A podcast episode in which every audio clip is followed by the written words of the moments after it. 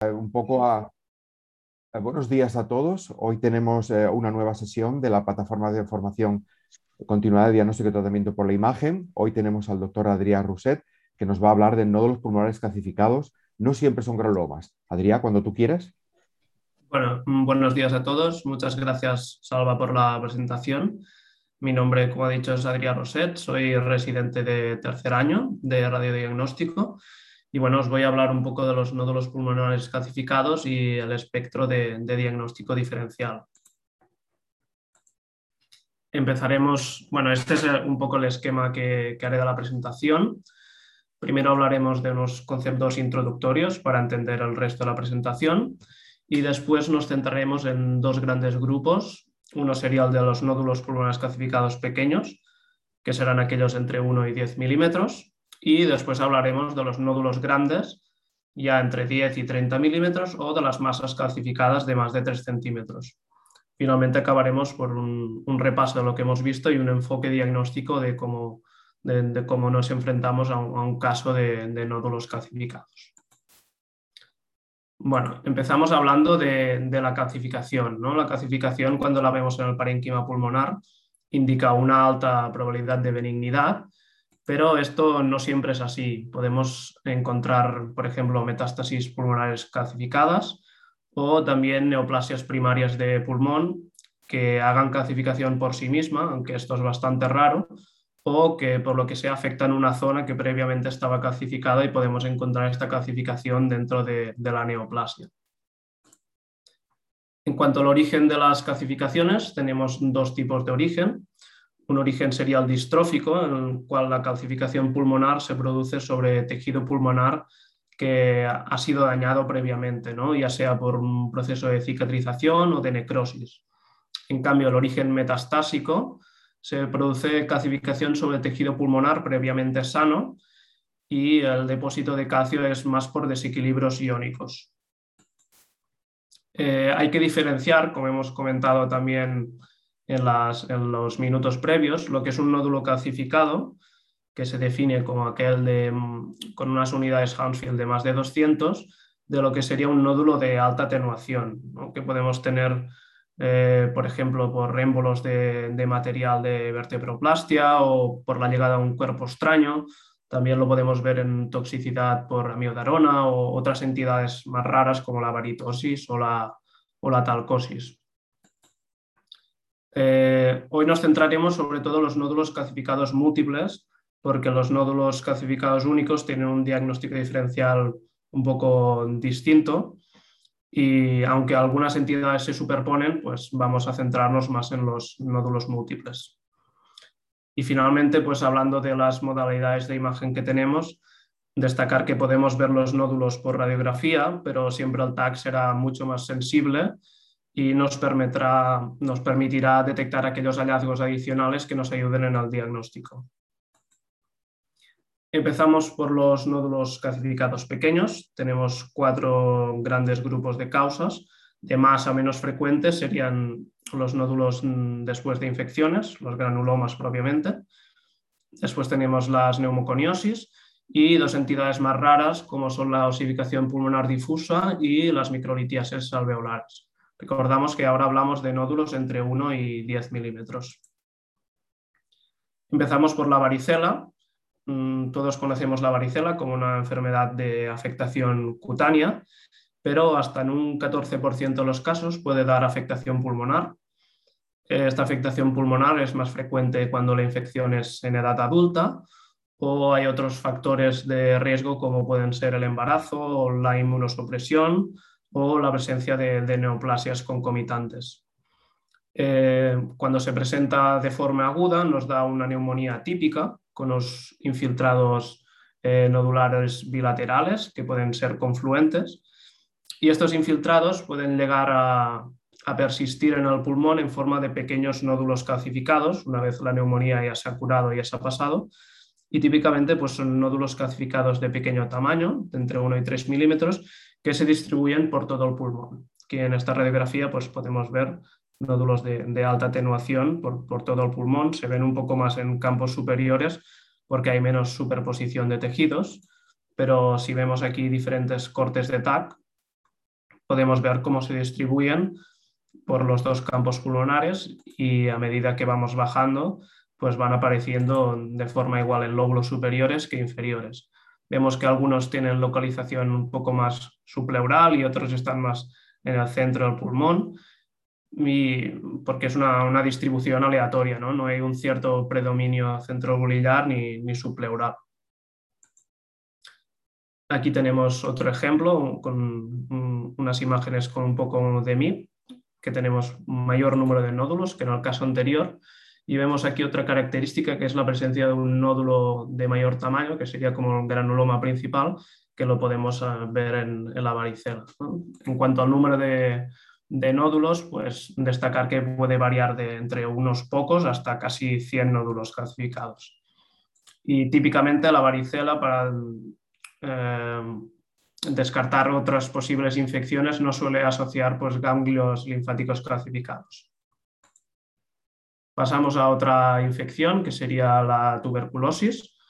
Es una entidad conocida por todos y la presencia de, calcificaciones se da en los, en tuberculomas, que serían los granulomas tuberculosos, que los podemos encontrar tanto en la tuberculosis primaria como en la secundaria tenemos una afectación que típicamente afecta a los ápices pulmonares.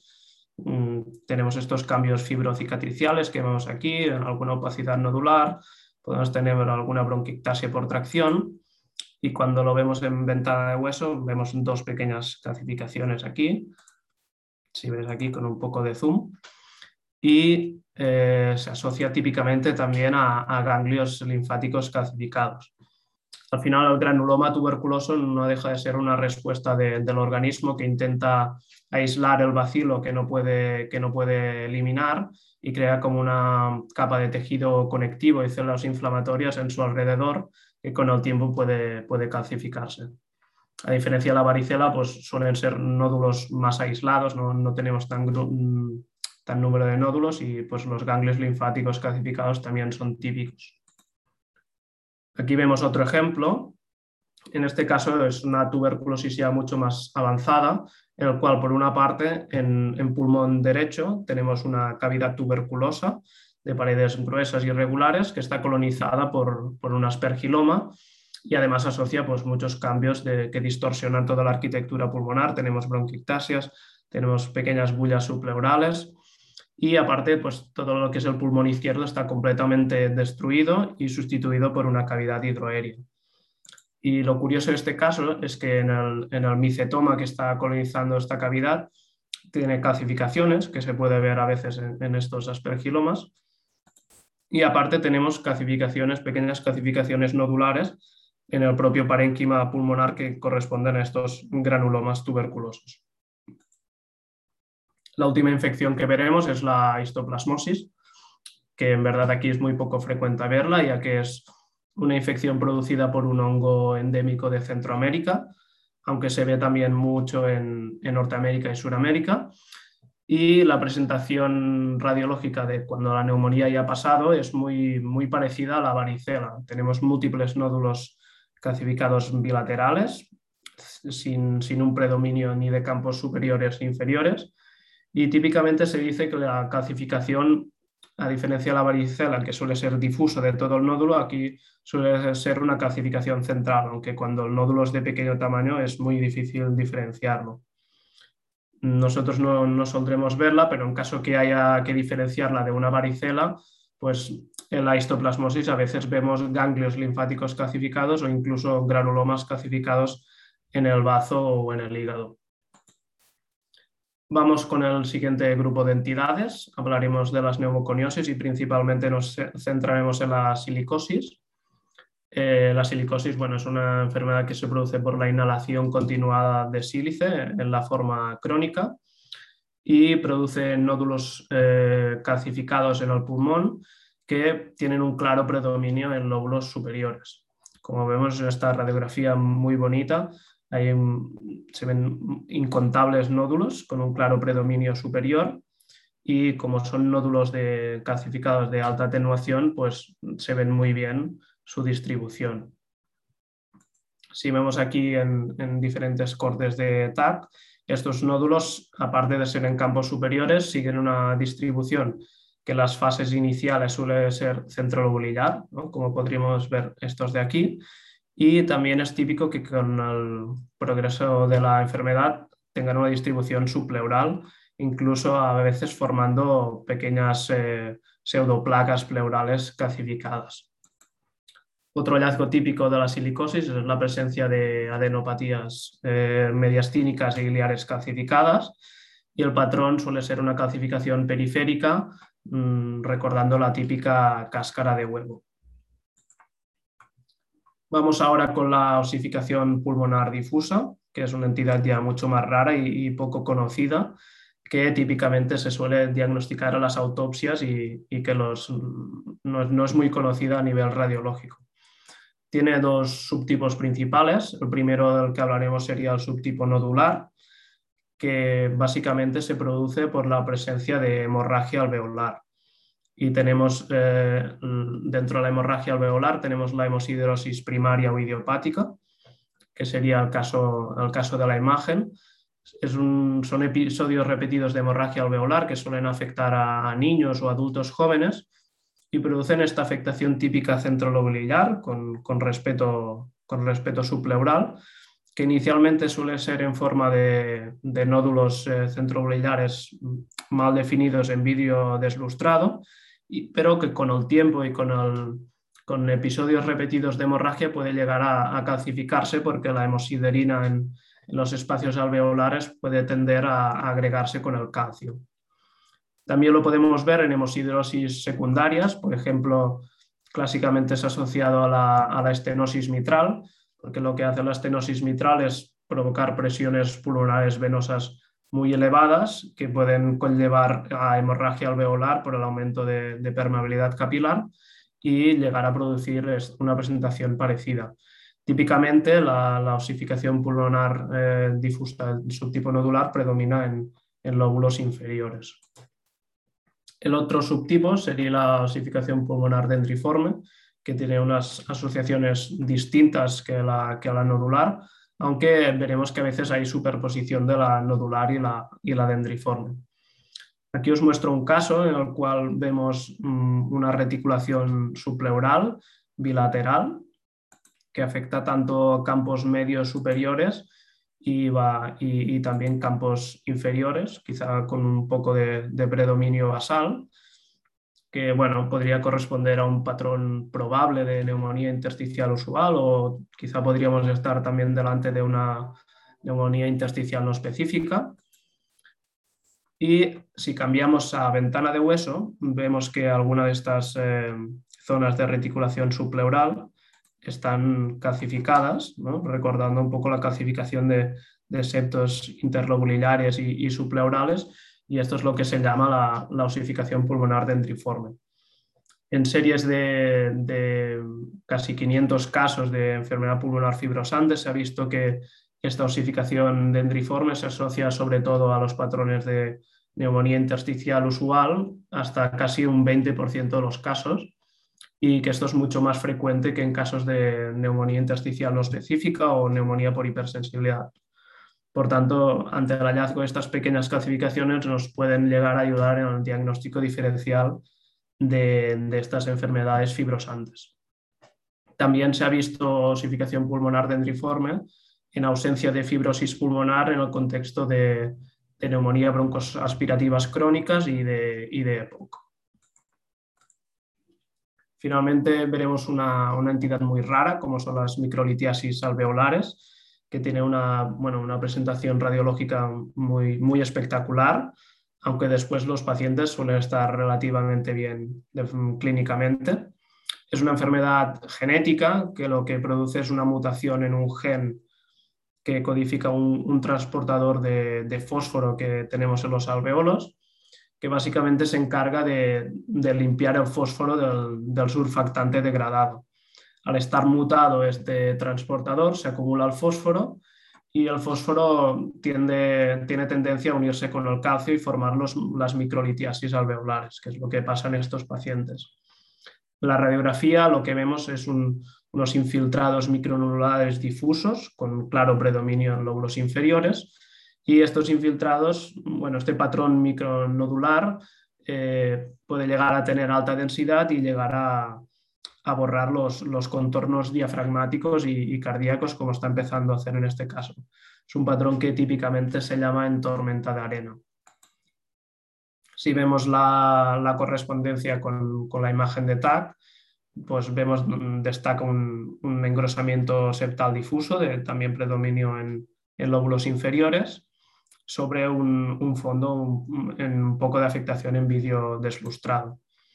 Lo vemos aquí los cortes en axiales, esto sería de, más superior a más inferior y vamos viendo cómo claramente esta afectación predomina en, lóbulos inferiores con este severo engrosamiento septal. Vemos quizá también algunas zonas de, quistes subpleurales y el vidrio deslustrado. Al verlo en, en, ventana de mediastino es cuando vemos estos nódulos calcificados que se pueden disponer tanto dentro del parénquima como en, la periferia. Podemos ver, por ejemplo, aquí en el ángulo cardiofrénico derecho hay una gran acumulación de material calcificado y puede simular que hay una calcificación de este, de este engrosamiento septal y subpleural, pero en realidad este material calcificado está en, dentro de los alveolos, ¿no? por esta mutación en el transportador lo que pasa es que se deposita en la periferia de los alveolos y simula este, este engrosamiento septal calcificado. Por eso se dice que es una falsa calcificación de, los septos. Es una entidad que, como hemos dicho antes, muchas veces es asintomática. Hay una disociación muy clara entre la presentación clínica y radiológica. De hecho, este caso que os muestro, la paciente era totalmente asintomática pero sí que en estadios muy avanzados puede llegar a provocar fibrosis, hipertensión pulmonar y fallo respiratorio y entonces el único tratamiento que se utiliza hoy en día es el, trasplante pulmonar. Pasamos ahora al otro grupo de, diagnóstico diferencial, que serían los nódulos grandes, aquellos entre 10 y 30 milímetros, o las masas calcificadas de más de 3 centímetros. Aquí la causa más frecuente son las metástasis, y también hablaremos de la fibrosis masiva progresiva en el contexto de las neumoconiosis, las calcificaciones metastásicas, que es una entidad distinta a las metástasis calcificadas, aunque el nombre sea muy, pueda llevar a confusión, y finalmente hablaremos de la amiloidosis. Empezamos por las metástasis eh, calcificadas. No son frecuentes las metástasis calcificadas, aunque sea la entidad más frecuente dentro de este grupo, pero sí que hay varias neoplasias que pueden causarlas. ¿no? Podemos tener metástasis eh, clasificadas en neoplasias que tengan tendencia a formar huesa, como podrían ser el, condrosarcoma o el osteosarcoma, que sería el caso, el caso de la imagen. Estos son metástasis de un osteosarcoma, donde vemos calcificaciones eh, importantes en, estas masas pulmonares. Y después también podemos tener metástasis eh, calcificadas, por ejemplo, en carcinomas mucinosos de origen gastrointestinal. Esto se trataba de un carcinoma de colon mucinoso, donde las calcificaciones ya son pues, más sutiles, no hay una calcificación tan, tan importante como los osteosarcomas. Y también podemos ver metástasis calcificadas de origen distrófico, por ejemplo, en carcinomas de tiroide. Básicamente se asocia al subtipo medular, pero también lo vemos en el, papilar. También podemos ver calcificaciones en, metástasis de cualquier tipo tratadas con quimioterapia o radioterapia o en entidades más raras como el sarcoma sinovial o los tumores de células gigantes. Eh, ahora hablamos de la fibrosis masiva progresiva que la veremos en el contexto de neumoconiosis crónicas eh, complicadas. Como hemos dicho antes, eh, la silicosis en este caso causa estos nódulos de predominio en lóbulos superiores y estos nódulos pues, tienen tendencia a la coalescencia y a formar estas masas que vemos aquí, donde veríamos lo que sería tejido como de partes blandas, que en realidad es fibrosis, y toda esta agregación de, micronódulos calcificados. Por tanto, veremos estas masas típicamente en ápices pulmonares y eh, es muy típica su relación con las, con las superficies pleurales y con las cisuras. Aquí vemos otro caso distinto y se ve muy bien cómo estas masas calcificadas que vemos en ambos ápices tienen tendencia a traccionar los hilios hacia arriba, por tanto vemos estos hilios mucho más arriba de lo que deberían estar y asocian pues, cambios fibrocicatriciales en su alrededor. Vemos aquí su clara relación con, la pleura, con un gran engrosamiento, y con los cilios y los nódulos calcificados en su interior. Decir que estas masas pueden llegar a, isquemiarse de, cierta forma y pueden cavitarse, siendo posible la colonización por tuberculosis o incluso a veces la formación de, neoplasias en su interior. Ahora vemos una entidad también bastante rara y desconocida, como son las calcificaciones metastásicas. También suele diagnosticarse en la autopsia y no, suele diagnosticarse durante la vida de los pacientes. Y puede ser causada tanto por entidades benignas como malignas. Dentro de las entidades benignas, típicamente son los pacientes con insuficiencia renal crónica muy avanzada, que tienen una hipercalcemia en sangre. Entonces esta hipercalcemia pues, tiende a acumularse en regiones del pulmón de, mayor alcalinidad, que típicamente son los nódulos, ah, perdón, los campos eh, superiores, porque al haber una mayor mm, relación de ventilación-perfusión, hay menos CO2 y por lo tanto hay más alcalinidad. Y con la alcalinidad tiende a acumularse el calcio. La afectación más típica sería en forma de nódulos pequeños, que tienen típicamente un respeto supleural y una afectación centrolobulillar. Y mm, es un vidrio deslustrado, pero puede llegar a calcificarse. Y típicamente se asocia también a calcificaciones en otros lugares. En, los, en los, vasos de la pared torácica, pues es muy típico de esta entidad. Pero realmente lo he puesto en el grupo de, nódulos grandes o masas, porque la afectación más típica es la que vemos aquí, que es en forma de estas consolidaciones también en lóbulos superiores, que hacen estas grandes calcificaciones amorfas en los pacientes, pues ya sea por insuficiencia renal, como hemos dicho, dentro de las causas benignas, y dentro de las causas malignas, pues es típico también en los pacientes con mieloma. Vamos ya con la, con la última entidad, que sería la amiloidosis. Es una, como sabéis, es una entidad de depósito que puede afectar prácticamente a cualquier órgano o sistema del cuerpo y cuando afecta al pulmón básicamente tiene dos formas, la nodular y la septal. En el caso de la nodular, que es la que nos interesa en esta presentación, pues típicamente hace masas calcificadas que predominan en, tanto en lóbulos inferiores como en la periferia. En esta radiografía ya identificamos varios nódulos que mm, parecen de alta atenuación y que claramente predominan en lóbulos inferiores. Esta sería la, correspondencia con, la imagen de, de TAC en MIP. Y aquí vemos los cortes axiales de, en ventana de pulmón, donde empezando por arriba vamos viendo ya algunas masas, algunas de ellas no están calcificadas como esta, pero otras tienen calcificaciones eh, amorfas y predominan claramente en la periferia. Aquí lo vemos mejor en ventana y mediastino, estas calcificaciones amorfas. Decir que en este caso puede ser eh, difícil el diagnóstico diferencial con metástasis calcificadas y que el diagnóstico de amiloidosis pulmonar suele requerir la, biopsia. Un poco para resumir todo lo que hemos ido viendo, he hecho dos esquemas finales. El primero sería de los nódulos pulmonares calcificados pequeños, siguiendo un poco un algoritmo de la distribución si estos nódulos están en lóbulos superiores, nos fijaremos en si son múltiples y tienen una distribución perilinfática, afectando típicamente zonas subpleurales, cuyo caso es muy probable que estemos delante de una neumoconiosis, como podría ser una silicosis o una neumoconiosis por, la, por de mineros de carbón.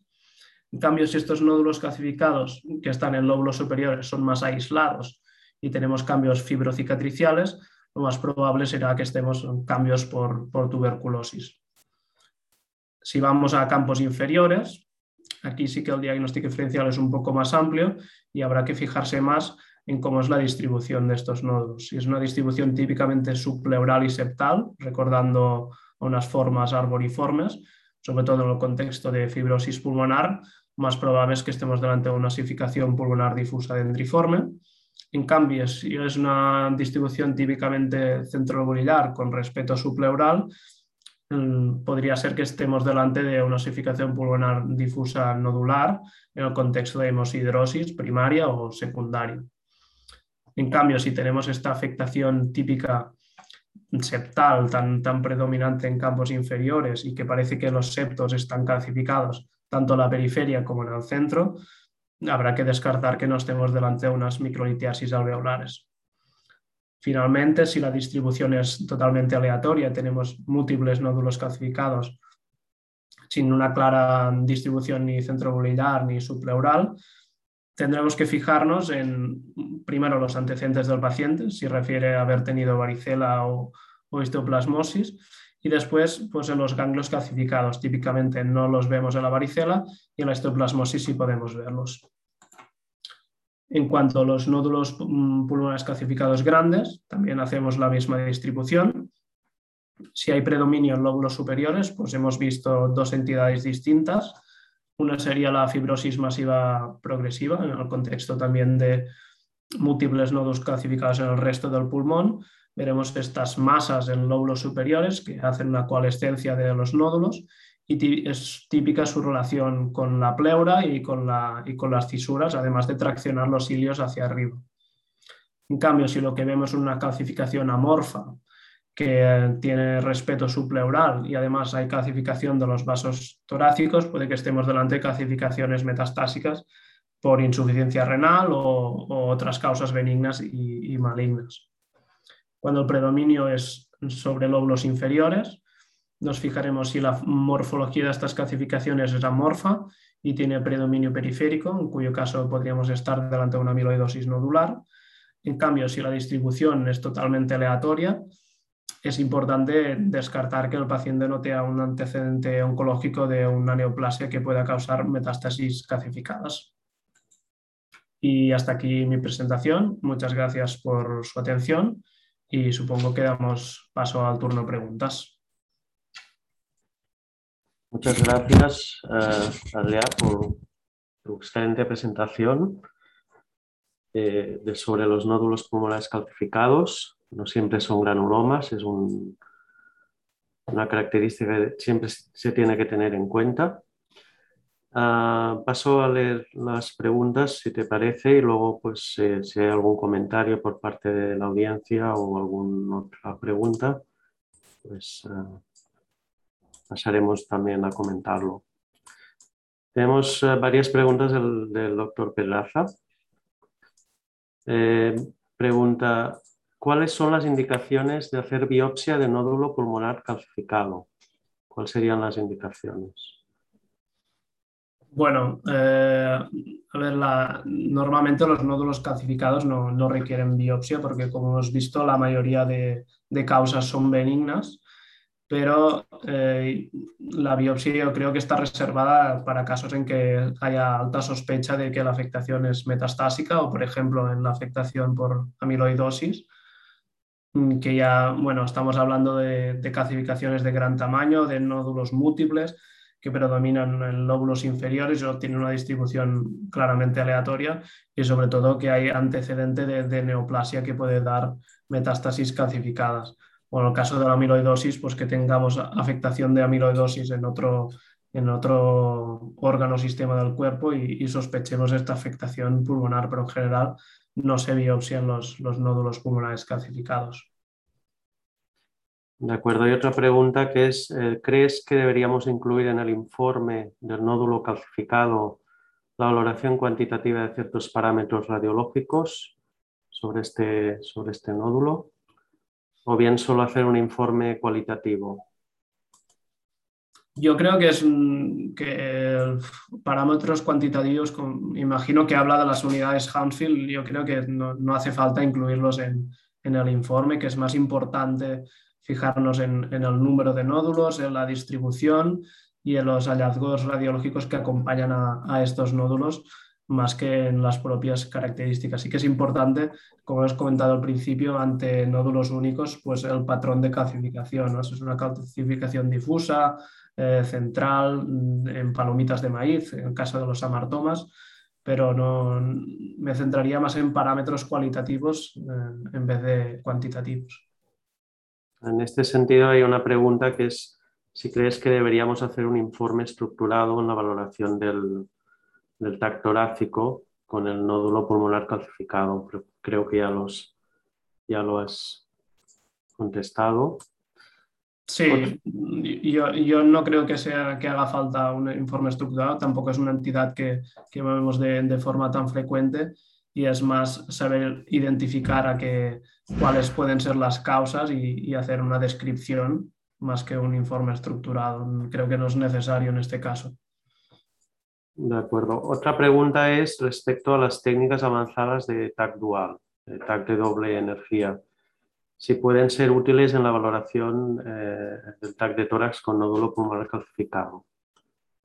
La verdad es que este, este tema lo, lo, desconozco. Imagino que sí, porque el TAC dual se basa en, mm, bueno, se basa por una parte en la captación del, del yodo, que en este, en este caso no hay. En los nódulos calcificados no, no hay captación de contraste, pero si, si, si se basa en, también en, en, las unidades Hounsfield sí que puede ayudar a, a distinguir lo que son nódulos calcificados de nódulos de alta atenuación por otras causas, pero la verdad es que lo desconozco este tema.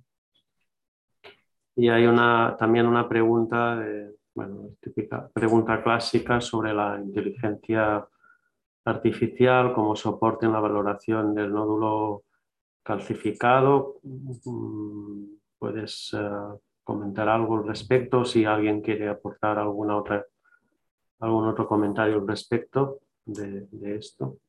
Bueno, esto lo hemos comentado por encima al principio, que, que no he encontrado nada sobre este tema. Sí que, sí que hay cosas de inteligencia artificial en, el, en los tags de, de tórax de, de, baja dosis que se están empezando a hacer para el screening de, de cáncer de pulmón, en los cuales también los, los, algoritmos se fijan en si hay calcificaciones coronarias. Pero claro, esto ya es un tema totalmente distinto pero imagino que si pueden detectar calcificaciones coronarias también se podría llegar a hacer algo con los nódulos pulmonares calcificados, aunque mm, no sé si valdría la pena porque digo que no, es tan frecuente verlos. De acuerdo. Hay, una pregunta respecto a las técnicas de medicina nuclear, me imagino que se refiere sobre todo en cuanto al, al PET-FDG, si puede ser útil en la valoración del paciente con nódulo eh, pulmonar calcificado. Eh, bueno, si quieres hago un par de comentarios al respecto, como, como te parezca, si no... Bueno, yo, yo, he encontrado alguna cosa, pero me parece, me parece perfecto que lo comentes. Bueno, no es, no es mi campo, pero es cierto que en las metástasis calcificadas que has comentado, por ejemplo, en el caso de un osteosarcoma, un condrosarcoma y tumores desdiferenciados como el tiroides, eh, ovario, que pueden presentar calcificaciones, pues dependiendo un poco de la parte sólida, mm, esta, este podría presentar actividad metabólica y podría acabar de caracterizar.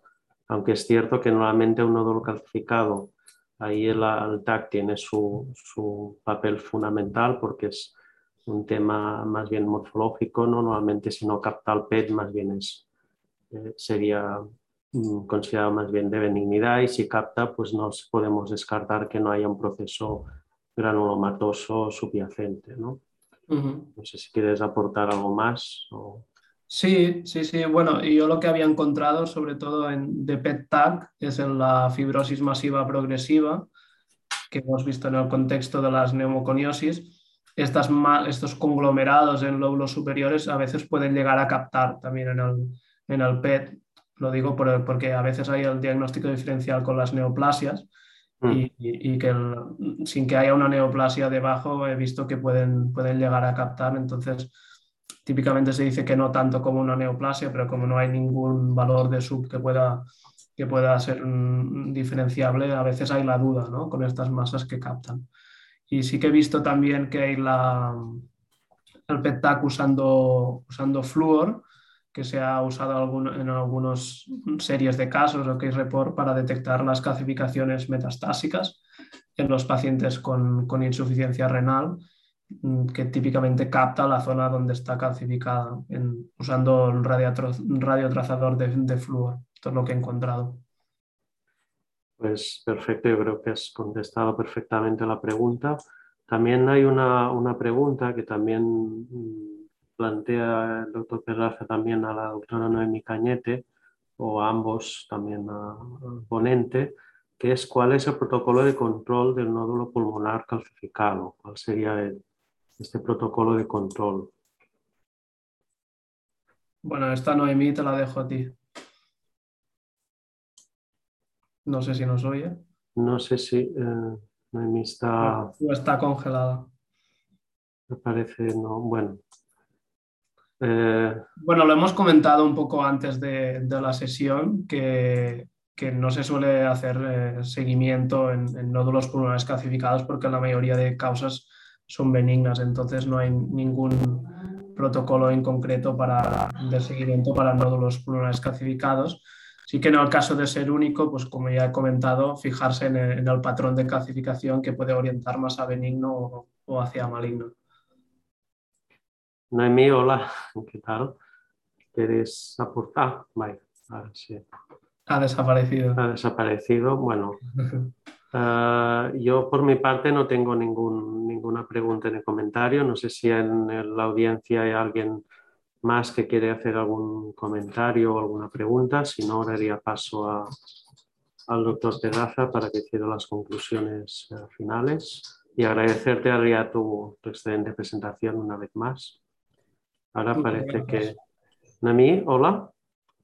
Hola. Hola, ¿qué tal? No. He visto toda la presentación y ahora al final he estado, intentando conectar al, móvil aquí y allí porque, no sé, eh, las cosas de la red y estas cosas. O sea sí, que me ha pasado lo mismo esta me Lo he perdido, me lo he perdido, me lo he perdido, me he perdido el final.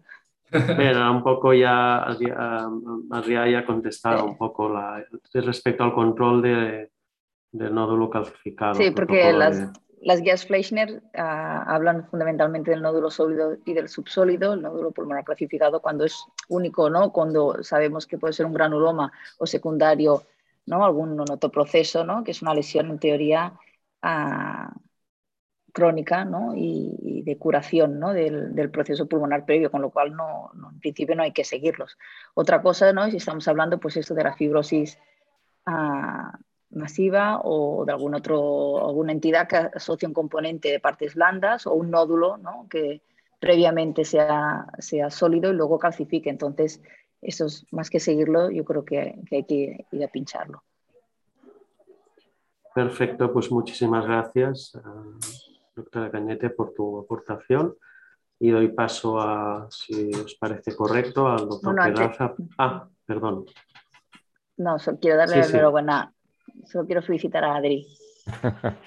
Muchas gracias. Lo ha, hecho, muy bien. Muy bien. Bueno, bueno, pues eh, Adri, enhorabuena también. Excelente tu presentación y gracias Noemí por tus comentarios como experta y sobre todo gracias también Tony por tu moderación. Yo como siempre hago un pequeño resumen. Yo creo que Adri lo que nos has dicho es, a ver, separar uno de los únicos múltiples y dentro separar lo que es una lesión calcificada de una lesión más de 200 unidades Anfield, de una lesión que está alta densidad. Y después nos ha centrado sobre todo cuando tenemos menos de pequeños, menos de un centímetro, de un centímetro a tres centímetros los grandes. Y nos has hecho el diagnóstico diferencial y nos has enseñado casos. En los, en los, pequeños nos has intentado comentar muy bien las infecciones, tuberculosis, varicela, neumoconiosis, osificación pulmonar, pero yo creo que el premio se lo lleva de la microlitiasis alveolar. La, la placa que has enseñado de la tormenta de arena ha sido increíble, increíble, tormenta adrenal. Yo creo que todos nos hemos quedado con la... Ya sé que es raro, pero ha sido muy chula. Y después los grandes, pues las metástasis, la fibrosis pulmonar también ha sido interesante, la calcificación metastásicas de la insuficiencia renal también muy interesante y la meliodosis también. O sea que muy interesante. Oye, y nos quedamos con ganas de nuevas sesiones de, sobre patología pulmonar.